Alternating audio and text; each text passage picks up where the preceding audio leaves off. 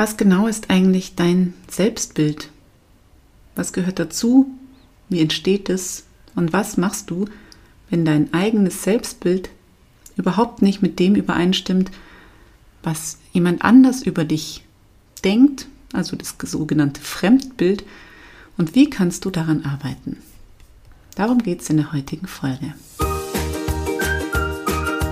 Herzlich willkommen zum Podcast Leicht und Selbstbestimmt hier erfährst du alles Wissenswerte rund um dein neues Körperbewusstsein. Du erfährst, wie du dich mit deinem Körper verbünden kannst, um ihm endlich wieder das nötige Vertrauen zu schenken. Ich teile mit dir Tipps und persönliche Erfahrungen rund ums intuitive Essen und Bewegen. Für dein leichtes und selbstbestimmtes Leben. Und jetzt viel Spaß mit der heutigen Episode. Hallo, ich bin die Birgit und ich bin dein Gastgeber vom Podcast Leicht und Selbstbestimmt. Und genau das wünsche ich dir, ein leichtes und selbstbestimmtes Leben. Mal ehrlich, stehen wir uns nicht viel zu oft einfach nur selber im Weg? Genau da begleite ich dich raus, raus aus der ewigen Selbstsabotage hin zu innerem Frieden und innerer Leichtigkeit. Und heute möchte ich mit dir über dein Selbstbild sprechen. Was ist das überhaupt? Wie entsteht es? Wie kommt es dazu? Ähm, und was passiert eigentlich, wenn ich mich in meinem Selbstbild total von dem unterscheide, was mein Fremdbild ist? Ja, ähm, ich bin mir sicher, dass du eigentlich eine ziemlich klare Vorstellung hast von dir als Mensch. Vielleicht weißt du es nur noch nicht. Ich zum Beispiel wusste eigentlich immer, wie es in mir aussieht. Ich habe mich nur so ein bisschen davon, davor versteckt. Meine Strategie war immer weglaufen und ich habe einfach nicht hingeschaut. Vielleicht kennst du das, wenn du auch so ein bisschen bist wie ich, dass du den ganzen Tag was zu tun hast, dass du immer in Action bist, dass du dich dauernd mit Freunden triffst, dass du immer unterwegs bist und auf der Suche. Genau, so war ich auch. Und so wusste ich eigentlich überhaupt nicht, wer ich eigentlich bin. Je mehr ich mich dann mit mir beschäftigt habe, je bewusster ich auch meine Gedanken beobachtet habe, umso klarer wurde dann irgendwann das Bild. Und umso öfter, öfter musste ich aber auch feststellen, dass das, was ich nach außen trage, überhaupt nicht das ist, was, was ich in mir fühle. Irgendwo war also da ein Haken. Es hat einfach nicht zusammengepasst. Ich habe mich als ähm, Mensch gesehen, ich hatte ein bestimmtes Bild von mir und habe mich dann immer wieder in Situationen ertappt, wo ich das einfach nicht nach außen getragen habe.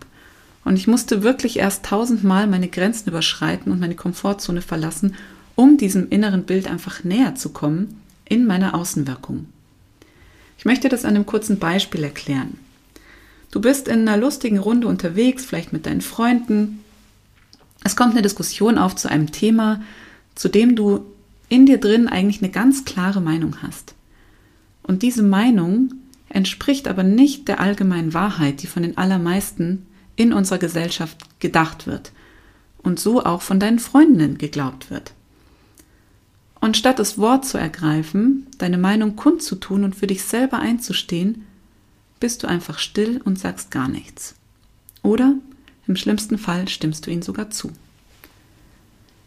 Selbstbild, Fremdbild und null Übereinstimmung. Ich hatte das sogar mit meinem Thema, in dem ich arbeite. Intuitives Essen zum Beispiel war lange Zeit ein Fokusthema, und gerade auch bei Kindern spielt es ja eine riesengroße Rolle. Aber viele, viele in meinem Freundeskreis sind einfach der Meinung, dass man Regeln braucht. Und ich habe dann einfach nichts gesagt. Ähm, ja, dein Selbstbild, wo kommt es her? Es ist zum einen geprägt von deinen Erfahrungen und von dem, was du erlebt hast. Manchmal ist es also gar nicht das, was du selber von Geburt an eigentlich verkörperst, sondern es ist was, womit du dich selber klein machst. Du versteckst dich quasi hinter deinem wahren Ich, hinter deinem eigenen Selbst. Und nur wenn du diese Schutzmauern mit der Zeit abbaust und herausfindest, wer du wirklich bist, ohne immer zu denken, ah, ich bin ja eigentlich zu klein, ich bin ja zu wenig, ich bin nicht genug, ich kann das nicht.